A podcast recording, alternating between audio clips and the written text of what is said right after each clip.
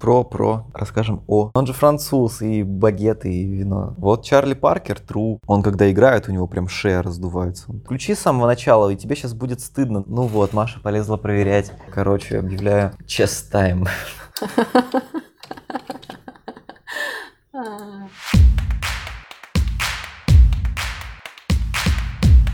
Это подкаст «Плохо, но ладно, хорошо». И мы его ведущие Маша и Костя. Костя, это я. Сегодня у нас специальный выпуск, выпуск, в котором мы будем разбирать фильмы, связанные с джазовой музыкой. Это выпуск исключительно про джаз. В общем, это будет полночный джаз, птица, Рэй, рожденный для грусти и в погоне за Майлзом. А также расскажем о документалке про Луи Армстронга. Да, собственно, почему в художественный список попала документалка. Оказалось, к нашему великому сожалению, что нету ни одного художественного фильма про самого величайшего и самого, вероятно, известного джазового музыканта Армстронга. Может быть, мы плохо искали? Напишите нам, если вы знаете, где, ну, хотя бы где-то плюс-минус мелькает. Нет, слушай, много фильмов, где он играет музыканта, но...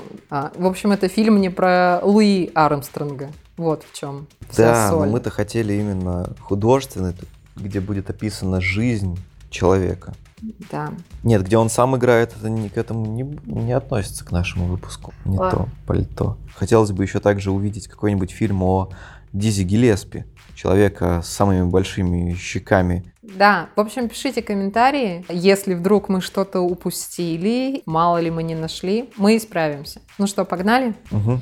Про полночный джаз. Собственно, фильм, снятый Бертраном Тавернье, кто бы он ни был, это вообще, Маша, скажи, знаменитый режиссер или нет? Я с его творчеством не знакома, если честно. Хорошо, никому неизвестный режиссер.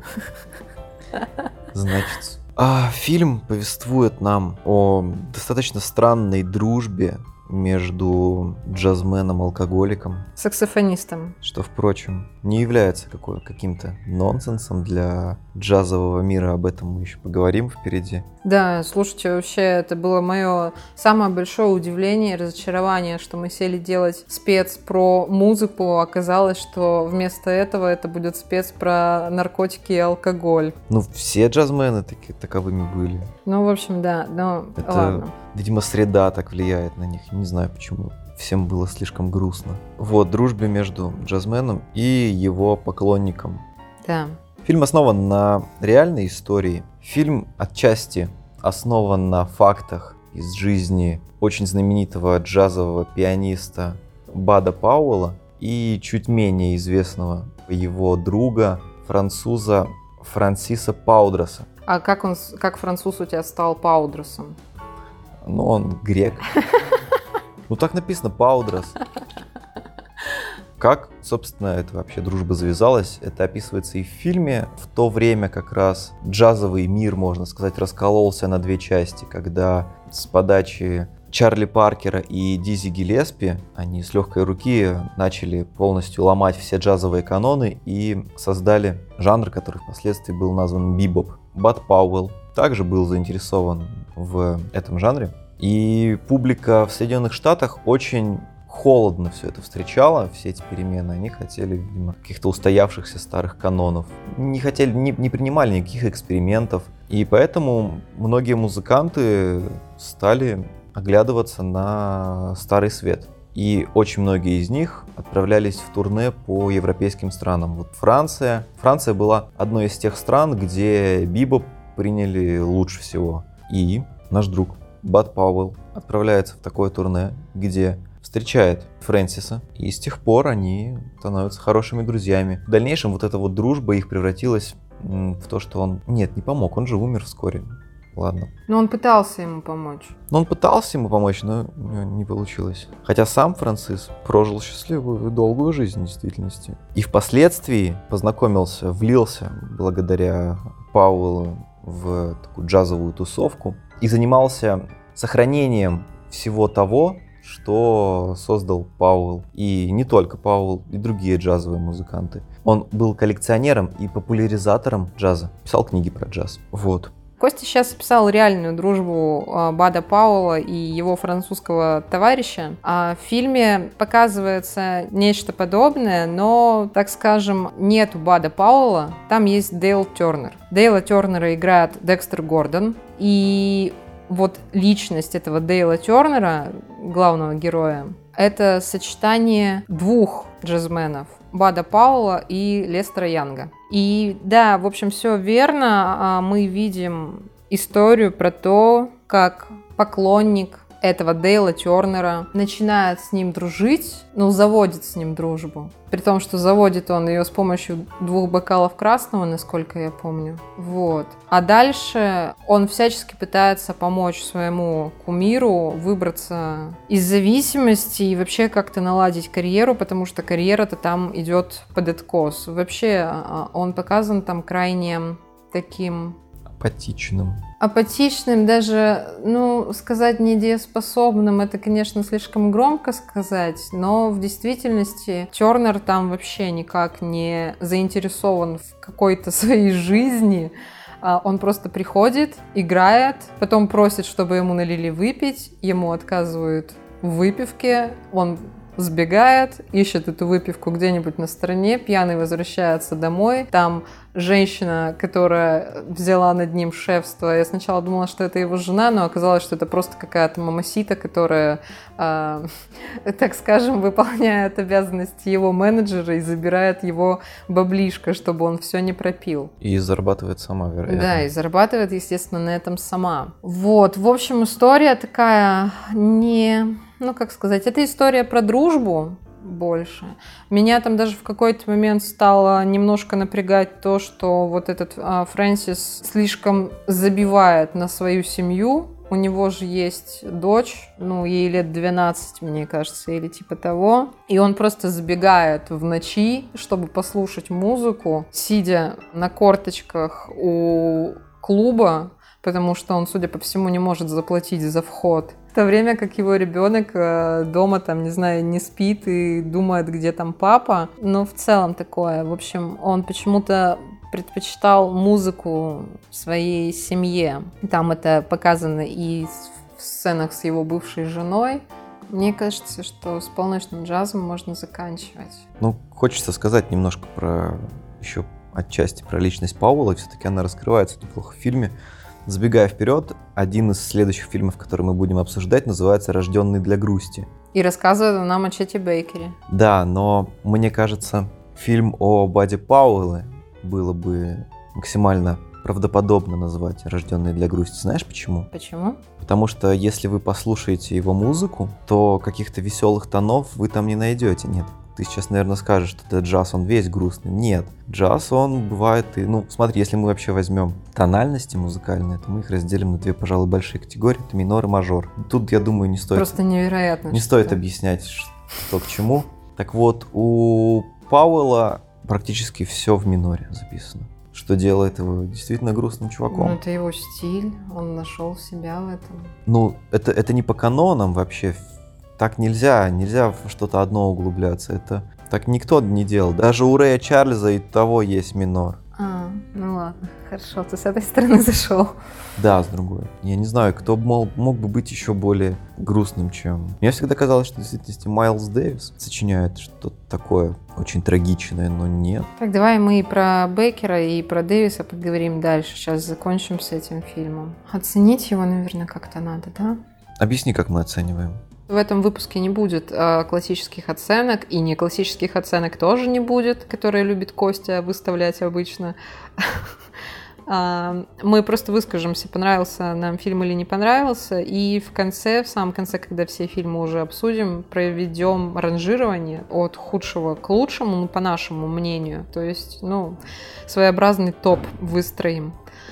А если как-то оценить этот фильм, то не знаю, я честно скажу, мне показался этот фильм душным. Ну и потому, как он сделан, и по какому-то ощущению от него. Единственное, а, в чем там несравненный плюс этого фильма, что вся музыка исполнялась вживую на съемочной площадке. И вот если вы хотите послушать, вот, вот можно послушать, чисто ради музыки этот фильм посмотреть, но точки зрения какого-то кинодельного вот этого чего-то, ну, этот фильм слабый, прям совсем. Он какой-то, ну, какой-то он скучный, затянутый.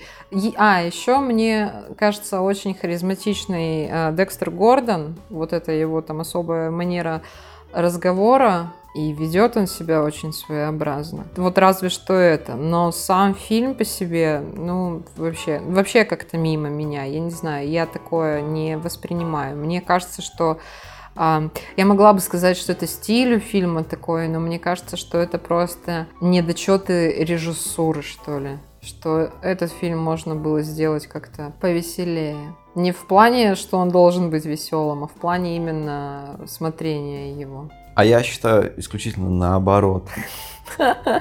Фильм действительно для, возможно, какого-то первого просмотра, для какого-то стандартного рядового зрителя, он окажется, да, затянутым, скучным и все такое. Но вы не понимаете, этот фильм в первую очередь для ценителей, ценителей джаза. И именно тех, кто увлекается, ну, вот этими вот, помимо там, допустим, плюс-минус трех личностей, кто-то знает что-то большее. И если в них погрузиться и знать контекст именно истории, то фильм становится очень интересным. Вот для меня сначала было не совсем интересно, а потом как стало интересно, когда я понял про контекст, то я говорю да, это хорошо. Ладно, хорошо.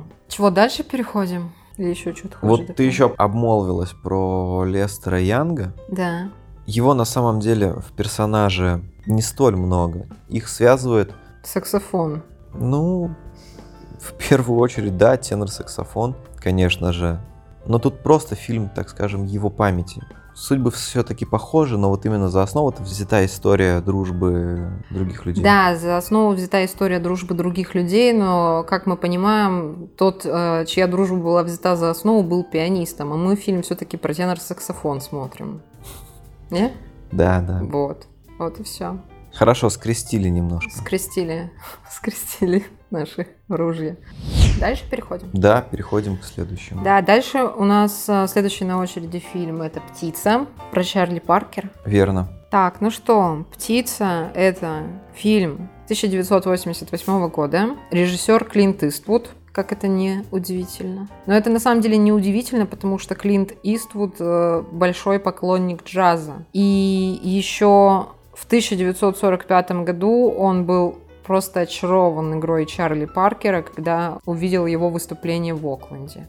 Чтобы сделать этот фильм, э, Иствуд обратился к Чен Паркер. Это гражданская жена Чарли Паркера. И, собственно, на ее мемуарах и был основан сценарий фильма. Собственно, превью. Почему именно «Птица»? Это было прозвище Паркера. Угу.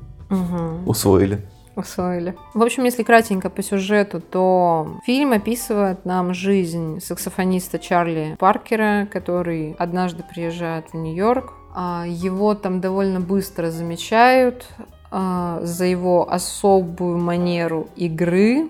В то же самое время мы понимаем, что так было не всегда, и в его карьере, в начале его карьеры была, видимо, какая-то показательная, отразившаяся на его творчестве неудача, которая впоследствии и привела его к выработке собственного стиля. Мы видим, как он встречает Чен, и как развиваются их отношения. Мы видим, как развивается его наркотическая зависимость. Впоследствии, я так понимаю, что наркотическая зависимость у него сменилась на алкогольную. Пил он всегда много, типа, вне зависимости. Это в то время, видимо, алкоголь даже не считался особой какой-то зависимостью, что ли. Хорошо, про ту самую неудачу интересно, это на самом деле очень знаменитый такой сюжет, когда очень юный Паркер выступал с уже известными джазменами, джазистами в клубе. Ну, все, все же, вероятно, были на джазовых сейшенах, правильно? Да, конечно. Но они и сейчас везде проходят, ну почему нет? Ну как бы приходят музыканты, отыгрывают какую-то часть, уходят, поднимается другой музыкант, они так меняются постоянно. Джаз, джазовый джем называется. И Паркер вышел на сцену еще на заре своей карьеры. Играл, и потом сбился с такта, и в знак какой-то, знак неуважения, барабанщик снял тарелку со своей установки и кинул в Паркера тарелкой. Собственно, флешбеки этой летящей тарелки мы видим на протяжении, на протяжении всего, всего фильма. фильма. То есть вот про какой случай мы говорим. Но, как мне кажется, это, это дало какой-то, да, какой-то толчок на первоначальном этапе карьеры, но я не думаю, что Паркер в действительности на протяжении всей своей жизни вот это вспоминал как страшный сон. По крайней мере, мне хочется в это верить. Да, он сам описывал то, что он, когда выступление закончилось, он то там пошел домой в слезах, и еще сколько-то, какой-то продолжительный период вообще не притрагивался к инструментам, не хотел им играть. В этом, да, была трагедия, но ему тогда было. Он был тогда мальчишкой. Что это ранит еще больше. Но я не думаю, что... Когда он... ты думаешь, что ты сейчас весь мир покоришь, а тебе показывают, где твое место. Хорошо, было ему 16 лет в то время, и происходило все это в 37 году. Да Костя миленький, он умер в 34 уже. Что хочешь сказать, пол жизни прошло? Да. Нет, сознательно считаем только. Так вот, и о чем это мы? Про фильм, да? Ты сюжет писала? Да, сюжет писала. Выскажу свое мнение. Мне фильм, в принципе, не понравился в первую очередь из-за вот этого образа Паркера, который создал Клинт Иствуд. На мой взгляд, все должно быть абсолютно не так. Да, он был в определенных зависимостях, но в фильме его показали как какого-то очень потерянного, стеснительного, жопорокого ковырялы. Но в действительности это же было все не так. Паркер, он был очень безудержным, по-настоящему хаотичным и музыкантом, из-за чего бибоп-то и вырос. И в жизни я смотрел очень давно один документальный фильм, где Майлз Дэвис очень классно о Паркере высказался, особенно описав одну ситуацию о такси и проститутке. Кто, возможно, смотрел эту документалку или читал воспоминания Майлза, тот поймет. Я ожидал в фильме увидеть именно это, а то, что я увидел, думаю, блин, да ну вы что, серьезно? Паркер, да не был, не был он таким... Да откуда ты знаешь, каким он был, слушай? По, Тоже... по воспоминаниям Майлза Дэвиса и ну, по документальным так... фильмам. Слушай, ну всяко может быть на самом-то деле. То, что человек на сцене сияет, это еще не значит, что в жизни у него все замечательно. Понимаешь, есть, например... Так подожди, фильм, фильм и не показано его сияние на сцене. В фильме не было сияния на сцене великого Чарли Паркера. И ни в жизни, ни на сцене. То есть просто какой-то неудачник нам. В смысле, нет, нам не в показано, кадре что он неудачник. Но нам показано, что из-за наркотиков страдает его карьера. Ну, собственно, слушай, ты что тут сейчас сидишь? Опять наркоту оправдываешь? В каждом фильме, в каждом этом фильме, который мы будем обсуждать, в каждом фильме из-за наркоты будет страдать их карьера предыдущие не баловались наркотиками. Да, там просто он бухал. Ну, то есть, понимаешь, тебе просто, опять же, в очередной раз показывают, что да, ты можешь быть вообще невероятно талантливым, но если ты не будешь знать меру в своих э, нехороших привычках, то рано или поздно люди поймут, что от тебя надо валить. Так, хорошо. Что в итоге? Что в итоге? Еще хочу сказать, что вот в отличие от предыдущего фильма, если в том фильме вся музыка исполнялась вживую на съемочной площадке, то в данном фильме а, игра на саксофоне — это оригинальное выступление Чарли Паркера. Просто с помощью, ну, так скажем, другого музыканта, Чарльза Макферсона, было сыграно так, как это должно быть сыграно. То есть был дублер Фореста Уитакера, который играет а, Чарли Паркера. А нам в эти моменты исполнения лица не показывают, то есть мы не заподозрим. Тебе показывают, когда тебе показывают пальцы, то это играет не Форест Уитакер, это играет Чарльз Макферсон. Мог бы и подрыгать пальчиками в качестве. Ну ладно. Ну он не саксофонист же. Ну, ладно, вспоминаю выступление гитариста Елены Ваенги. Что? Откуда у тебя это в голове? В смысле, ну это мем такой. Очень знаменитый музыкальный мем, где выступление Елены Ваенги, и там сзади нее музыканты, и чувак на классической гитаре с нейлоновыми струнами делает вот быстрые переборы пальцами, и а мы слышим соло на электрогитаре, такое завывающее с перегрузом. И типа, да, выглядит это, конечно, классно, но те хоть кто хоть немножко разбирается в музыке, сразу понимает, блин, что за, что за троллинг. Это даже к западным YouTube-блогерам попало, и там все угорали, что этот, этот чувак умеет играть с перегрузом на классике. Господи, это лучший гитарист в мире. Не может быть. Нет, но если я тебе покажу, ты, ты да, поймешь, я поняла, это речь. примерно так же, как а, не включенный в сеть комбарь, да, который издает звуки. Да, да. Ладно. В общем, чего еще, наверное, стоит сказать про награды, что м, этот фильм получил Оскар за лучший звук, а сам Форест Уитакер получил в Каннах награду за лучшую мужскую роль. Вот, на этом награды заканчиваются. Ну, вот ты говоришь, тебе фильм не понравился. Я вот хочу сказать, что мне этот фильм как раз понравился. Мне понравилось, как сделан фильм. То есть Иствуд, на мой взгляд, молодец. Он хорошо через все эти отдельные сцены жизни показал то, что там на него влияло так или иначе, как он там, опять же, в молодости увидел в морге человек, который от наркотиков умер. И вот эта вот тарелочка, и вот это вот все, то есть такие как бы э, пунктирно нам показано, что на него влияло, и под воздействием чего он развивался, и что его в конечном итоге привело к тому, что в возрасте 34 лет он э, скончался. И в фильме же есть этот момент, что там, когда приезжает э, полиция, да, или кого там вызвала эта дама, он сообщает коронеру, что на вид человеку лет 60, а ему на самом деле 34.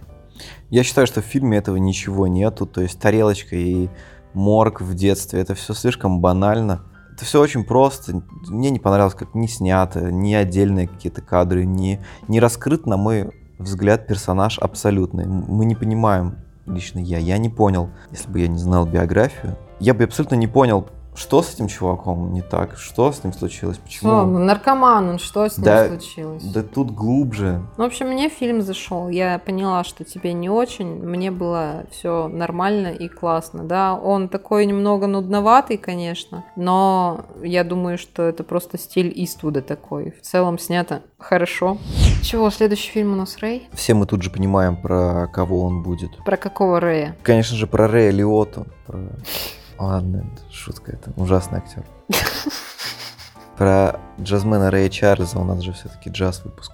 Фильм классический. Байопик. Классическая художественная интерпретация практически всей жизни одного конкретного человека. Начиная от раннего детства, заканчивая, ну, Но не- рассветом его творчества точно не до конца жизни там фильм да, снят. не, не смерти, конечно, потому что Рэй, ну, он, он долгую жизнь прожил в этом. Он в 2004 году умер. Да, в отличие от многих других музыкантов. В тот же год, когда вышел фильм. А они, он позиционировался, они, они ведь раньше, вероятно, его снимать начали, то есть Конечно. жизни Рэя. Он умер а, тогда, когда фильм уже был готов. И более того, когда фильм начали снимать, ему даже прислали сценарий, который был полностью шрифтом Брайля написан, чтобы он мог с ним ознакомиться. Так что он был в курсе, что они делают.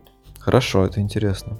В фильме мы видим описание жизни Рэя Чарльза, когда он еще, будучи достаточно юным, скопив денег, отправляется в поисках лучшей жизни в Сиэтл, где постепенно к нему приходит известность, творческие успехи. Как он начинает писать собственные песни. Да, начинает писать собственные песни, перепевать очень удачно уже известные хиты. Мы видим еще обретение зависимости героиновой, становление ее и потом избавление от нее спустя продолжительный период времени. Еще в Рэе мы видим бабника. Ну, 12 детей у человека было от разных женщин. В конце концов, это постараться надо. Даже все 12 от разных? Да, 12 детей от 9 женщин. А, ну от 9, ладно, куда не шло. В общем, если кратко, то это просто история его становления от самой там юности, даже детства. То есть мы видим через флешбеки его детства о том, как он теряет брата, о том, как он после этого слепнет, видимо, на нервной почве, как он учится потом играть, как он работает пианистом в гастролирующей группе. И вот потом, да, когда он уже пишет свои песни, и у него появляется своя группа, и приходит слава. Но вместе с славой приходит и пристрастие к наркотикам. Ты еще не хочешь сказать, что Рэй Чарльз это не джаз? Ну, вообще да. Ну, Рэй Чарльз, он изначально больше относится к поп-музыке, нежели к джазу классическому. То есть все его вот эти хиты, они были нацелены не на... Ну, джаз, в моем понимании, каким он должен быть. Вы сидите где-нибудь в темном прокуренном баре, пьете виски и слушаете музыку. А Рэй Чарльз, он привнес чего-то такого более душевного, танцевального, что ли, для девочек, студенток, например, а не для алкашей в баре. Да, не для алкашей в баре, но вместе с тем э, человек э, введен в зал славы джаза, в том числе, помимо всего прочего. Поэтому мы его рассматриваем в рамках джаза тоже. Но он много с чем экспериментировал, помимо джаза еще, поэтому вот именно поэтому к нему вот в какой-то, знаешь, такой ортодоксальный джаз тусовке отношения не очень. Нет, но все равно, тем не менее, хорошо, тем не менее, начинал-то он с джаза. Нет, сотворил он, конечно, много всего на самом деле. Как мне кажется, там больше 50 альбомов, то есть чувак свое дело сделал. Там, по-моему, 70 с чем-то альбомов даже. Ну, хорошо. То есть все-таки он был достаточно продуктивным в плане музыки. А фильм был снят по книге, да, в первую очередь? Фильм был основан на автобиографии Рэя Чарльза. То есть он сам написал? Ну да, называлась она «Брат Рэй». Ладно. А, и, кстати, вот режиссер Тейлор Хэкфорд еще в 87 году выкупил права на историю жизни Рэя Чарльза, но он очень долгое время не мог снять этот фильм, потому что никто не хотел его финансировать. А ты еще спрашиваешь, почему про Армстронга фильмов нету.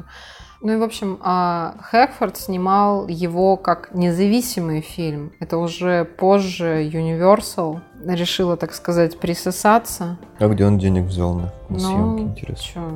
Там, по-моему, был очень большой бюджет. Что, снял сам, денег заработал. В чем дело-то? Странно, что крупные компании не не хотят участвовать в подобных проектах, ведь, ну, на мой взгляд, очевидно, что если сделать хорошо, то денег это принесет, а задача киностудии только одна – зарабатывать деньги. Не понимаю, может быть, они боятся как-то... Боятся не справиться? Да, как-то оскорбить чувства фанатов, например.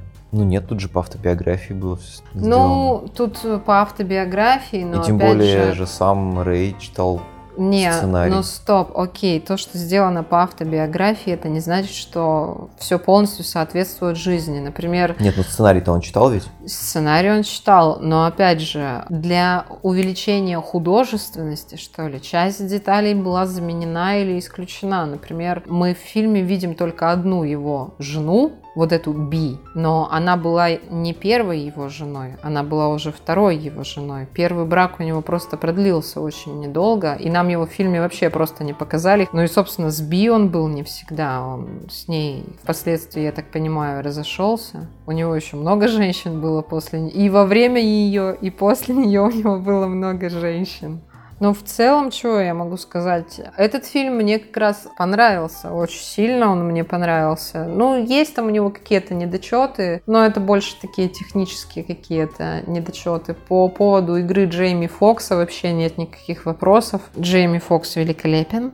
Ему не зря дали за это Оскар, Бафту, Глобус и там еще премию гильдии, короче. Так что он собрал все, что мог. Играл он на пианино во всех сценах сам, но голос, голос везде Рэя. Поет не Джейми Фокс.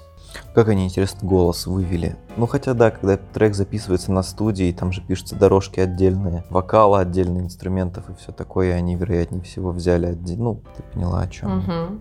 Да, и чтобы лучше подготовиться к роли, Джейми Фокс посещал занятия в институте Брайля, чтобы ему ну, лучше вжиться в роль слепого человека. И даже изучал самого Рэя Чарльза, но через некоторое время он решил, что это ему не совсем помогает, так как ему надо было изображать э, человека в возрасте от 19 э, до 49 лет, а Рэю Чарльзу на тот момент было уже 73, поэтому да, он неплохо справился с 19-летним и с 40-летним, в принципе. Да он вообще, мне кажется, он очень похож даже. Ну, Рэй чуть покрупнее, мне кажется, был. Но в целом вот именно какие-то повадки. Ну, в фильме его хорошо загримировали, на самом деле, потому что в жизни актер не так сильно похож на Рэя Чарльза, но в фильме... Он весь фильм в очках. Что его гримировать-то там ну, было? в очках, не в очках, но в целом, в целом было хорошо плане актерской игры. Еще эта роль могла бы достаться Дензелу Вашингтону, но Дензел Вашингтон почему-то отказался от проекта. И тогда в проекте появился Джейми Фокс. Дензел съехал. Туда надо было, на эту роль вообще надо было брать, знаешь кого? Последний фильм с ним мы смотрели. Ты про пилу спираль? Да. Как его звали? Крисом Роком? Нет, я про другого актера, старого. А, Сэмюэл Джексон? Да. Нет? Нет. Да. Нет, Джейми Фокс отличный вариант. Не Не. надо. Нет, не надо, пожалуйста. Меня Джейми Фокс очень устроил. Ну ладно. Вообще Уилла Смита можно было взять.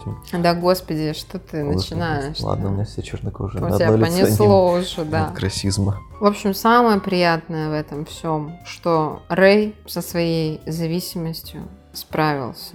Но пристрастие к алкоголю и марихуане с ним осталось на всю жизнь. Ну, не знаю, мне вот в этом фильме очень понравилась э, вот именно музыкальная составляющая, что ли. Ну, понятное дело, что фанаты какие-нибудь скажут, что это очень поверхностно, и там взяты только, наверное, самые известные хиты, Конечно. да, но опять же, мы же должны понимать, что когда снимается фильм про ну, какую-то известную личность, да, да нет, да вообще даже просто фильм. Режиссер хочет, чтобы этот фильм посмотрело как можно больше людей. Понятное дело, что фанаты посмотрят это в любом случае, потому что они фанаты. Но чтобы привлечь, ну, скажем так, просто обычного зрителя в кино, нужно какую-то, ну, какой-то элемент массовости, что ли, привнести. И вот за счет э, этих популярных хитов, которые, собственно, знают все, люди, может, даже не знают, что это исполняет Рэй Чарльз, но они эти композиции так или иначе слышали. Поэтому тут сложно, наверное, винить режиссера в этом. В целом очень динамично, мне понравилось, все классно.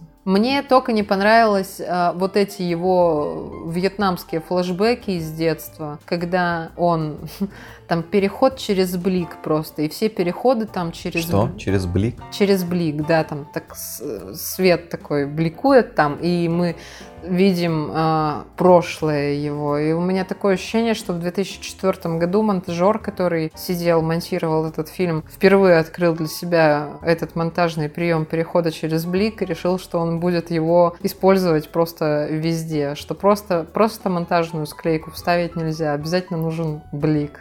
Типа, это будет динамично. Ну, есть же определенные от года к году ведь Да, бывают. тенденции, да. тренды, бывают. ну, да, типа, да, вот. да, ну вот, да. Тогда в было. 2004 видимо, блики были в топе. Да. В общем, мне фильм зашел. Ладно, очень хорошо. Я осталась довольна. Ну, мне фильм скорее понравился, да, но я просто немножко холоден, в принципе, к фигуре Рэя Чарльза. Наверное, от этого Что? Мои ожидания будут немножко... Ожидания и действительность будет немножко занижена. А что тебе не нравится в Рэе Чарльзе? Ну-ка поясни. Да, это попса. Так и что? Так и все. Дальше у нас будет «Рожденный для грусти». Фильм про Чета Бейкера. Угу. Играя Чета Бейкера Итан Хоук. Фильм снял Роберт Будро. Или Роберт Будро. Ну, в общем, извините. Ну и, собственно, фильм повествует нам о возвращении Чета в конце 60-х годов. Мы видим, как он снимается в фильме о самом себе. У него завязывается роман с партнершей Джейн. После того, как ему выбивают зубы однажды, привет из прошлого такой, съемки фильма откладываются, и вообще есть такая вероятность, что он может никогда больше играть не будет, потому что это причиняет ему боль. Ну, я, конечно, не трубач, но, вероятно, да. Играть с протезами. Вероятно, еще в то время они были не такими клевыми, как сейчас. А мы говорим про 60-е. Ну, слушай, сейчас, если бы у него были деньги, ему бы просто вставили новые зубы, а там ему какую-то пластинку приклеивают, которая у него постоянно отслаивается. Поэтому понятное дело, что технологии шагнули вперед, и сейчас бы у него таких проблем не возникло. Вот, ну и, собственно, почему у Чета карьера-то опять не задалась? Все из-за наркотиков, ребят. Наоборот, из-за наркотиков карьера у него задалась.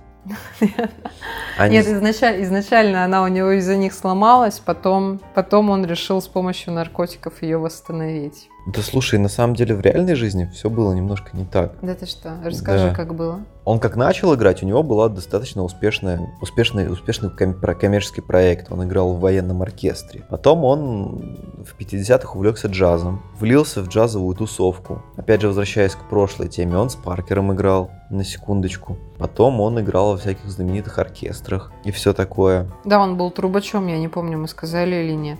Что он трубач. Да, еще, кстати, нужно обязательно упомянуть, что это один из немногих белых трубачей, кто стоял у... Ну, это не истоки, конечно, но нет, в определенных стилях и в определенных жанрах и у истоков жанра. Но также и был очень почитаемый среди джазовых музыкантов, хоть и белый. Хотя считается ведь, что джаз-музыка черных. Вот, и у него все было прекрасно. Он с Паркером играл. Потом, опять же, отправился в Европу, где очень много гастролировал.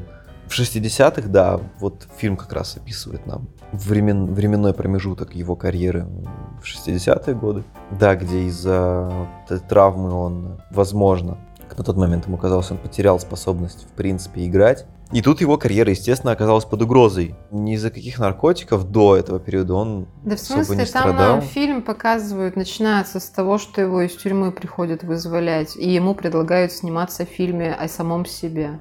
Он там вообще в Италии или где-то в тюряге валялся. Было такое, его потом в психиатрическую клинику закрыли. Ну Вот. Но как бы карь- карьере его это нисколько не мешало. Да, из психиатрической клиники прекрасно он играл на своей трубе.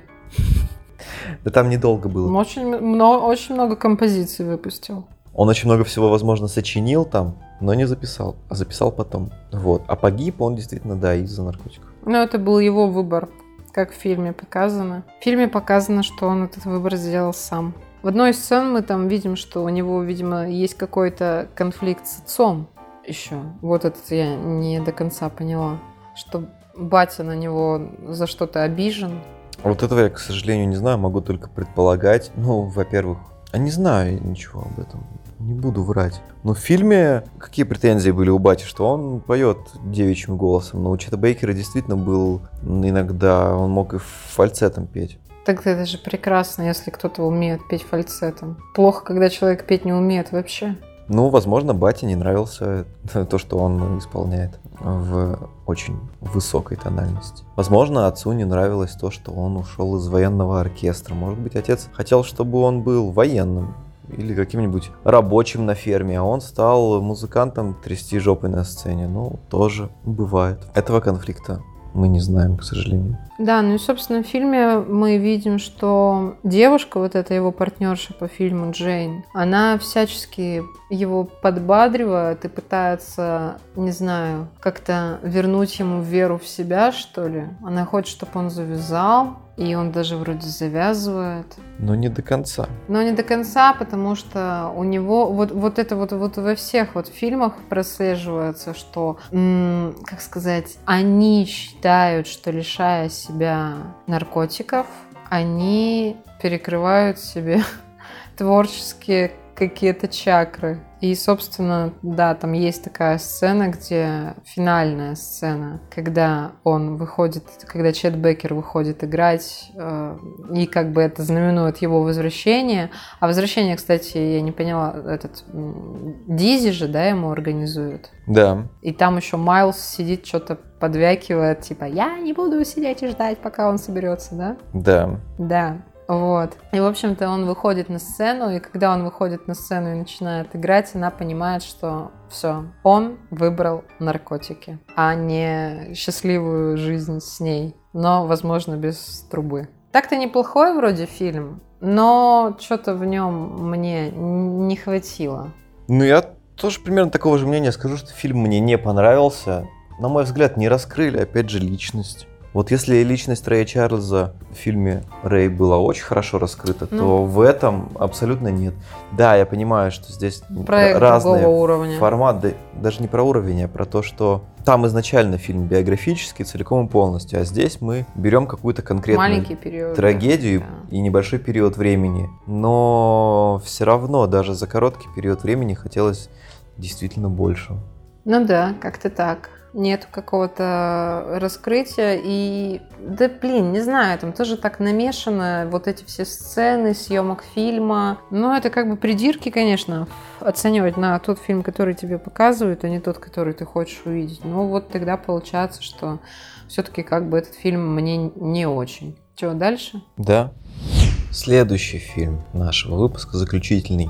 Фильм о жизни Майлза Дэвиса. Называется он «Убить трубача» или «В погоне за Майлзом». Почему-то российские локализаторы по-разному переводят. Суть в том, что изначально фильм назывался «Убить трубача». Его хотели так назвать. Действительно. Это не то, что наши э, локализаторы чего-то там на куролесили. Вот. Но в итоге его назвали Miles Ahead, и это все-таки в погоне за Майлзом. Но, видимо, по старой памяти наши решили и так, и так использовать. Ну, вероятно, хорошо. Опять же, как и с предыдущим про Бейкера, этот фильм повествует нам не о всей жизни, да, а о каком-то конкретном периоде. Хотя мне, как большому фанату Дэвиса, хотелось бы видеть именно фильм целиком. Пусть он будет в хронометраже на три часа, и все такое, но тем не менее я как фанат готов на эти жертвы. Фильм режиссера Дона Чидла это первый, по-моему, его полнометражный фильм. И, собственно, он Майлза и играет. Ну, как мы это любим, сам снял, сам сыграл. Фильм вышел в 2015 году. И да, он действительно нам повествует о периоде жизни Майлза, когда Майлз на время исчез. Да, был такое. Да, и в общем мы видим, как он живет э, в изоляции, прям так капитально. Не хочет ни с кем общаться, из дома тоже вроде как особо не выходит. Опять же, страдает от наркотической зависимости. Ну и в какой-то момент он сталкивается с э, Дэйвом Брейденом. Это музыкальный репортер якобы журнала Rolling Stones. Забегая вперед, скажу, что это вымышленный персонаж, его никогда не было. Весь фильм, можно сказать, вертится вокруг одной композиции, которую Майлз записал и которую у него украли. И они пытаются ее вернуть. Параллельно он вспоминает о своей бывшей женщине. Жене, вероятно. Фрэнсис. Фрэнсис. Фрэнсис. Но в итоге Майлз уходит в музыку. Да. Снова, и это его вытаскивает. Ну, про сюжет рассказали, про самого Майлза можно говорить на самом деле очень долго. Это тема для какого-нибудь отдельного подкаста или отдельного выпуска. В фильме он, конечно, таким очень импозантным показан. Он и в жизни таким был. Очень много сделал для джаза. Открывал новые жанры, экспериментировал в стилях, играл очень много с другими музыкантами и как-то по воспоминаниям помогал им обрести какой-то свой стиль. Отдельной вообще такой статьей творчества Дэвиса является его сотрудничество с Чарли Паркером. Ну, Паркер был более такой, знаешь, по крайней мере, по воспоминаниям самого Майлза, Паркер был более такой хардкорный чувак, чем Майлз. Майлз был более застенчивый, чем... Паркер-то вообще не был не, неуемный, много всего творил. Дэвис был более спокойный, на мой взгляд. В творчестве его прям очень сильно разделяют по периодам. То есть но, в принципе, для музыканта это характерно, для творческого очень человека. То есть, когда у тебя там один период жизни это там, не знаю, cool джаз, потом фанк и все такое. Мне очень нравится еще, особенно как, как он записал саундтрек для одного французского нуарного фильма. Лифт на эшафот. Конечно. А записывал он его с натуры. Ему показывали кадры фильма, который уже был снят. И в этот же самый момент он играл. Чистая импровизация. Интересно. Про вот это вот его отстранение от публики, ну, тут на самом деле было очень много факторов, которые сложились, и вот он как-то так решил поотшельничать немножко. Ну, в то же время находившись в сильной депрессии. Вообще стиль Дэвиса такой очень характерный. Вот ну, в трубе на самом деле, на мой взгляд, очень сложно что-то изобрести принципиально новое. И как-то сложно заставить трубу звучать как-то по-новому. Ну, вот там, например, с гитарами это как-то проще, да? То есть мы там можем эффектами какими-то добиться, еще чем-то, то есть стилем игры, это все очень прослеживается. Ну, гитара очень разнообразная, да, а вот медно-духовые нет, но у Майлза очень ярко выраженный свой характерный стиль. Вот я сейчас все это говорю, у меня так со Summertime Майлза в голове играет, очень классно он исполнил ее. Вот в фильме как бы показано, что это его депрессия была связана, вероятно, с расставанием с женщиной потому что там весь фильм в флешбеке у него на тему нее. И как раз они развелись в 67 году, получается. У него там поднакопилось, видимо. Ну, понятное дело, что дело, наверное, не только в женщине. Может, в целом человек подустал от того, что он делает, ему нужна была какая-то перезагрузка. Ну, Не знаю, на самом деле, мне кажется, с женщиной тут абсолютно это все не связано, потому что с, Да, с конечно. момента развода его с женщиной до вот этой вот, вот этого начала депрессии, да прошло почти 10 лет. Ну так не все сразу, чего. Там другие были, Какие? были другие причины. Ну, во-первых, ну хорошо, как ты любишь говорить, все из-за наркотиков, да, это тоже было. Потом у него была какая-то неудачная операция. Травма, да, у него какая-то была на бедре. Потом Чарли Паркер умер. Вот. Так что женщина тут ни при чем абсолютно. Пусть будет так. Давай к оценкам переходим. Давай переходим к оценкам.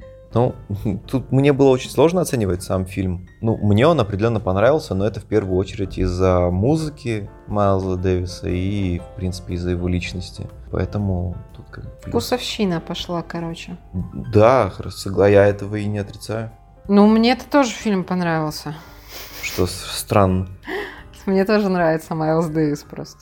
Мгм. Вот. Ну, он бодро снят, и... Ну, то есть он такой динамичный, бодренький, ты на нем не усыпаешь, как, например, на полночном джазе. Личность он тоже так или иначе раскрывает. Пусть даже и мы берем какой-то определенный период времени, характер у него там прослеживается четко такой, что он Блин, вообще, судя по всему, парень-то, ты говоришь, он был скромный, но по фильму так вообще не сказать, что он был скромный. Это все сравнение с Чарли Паркером.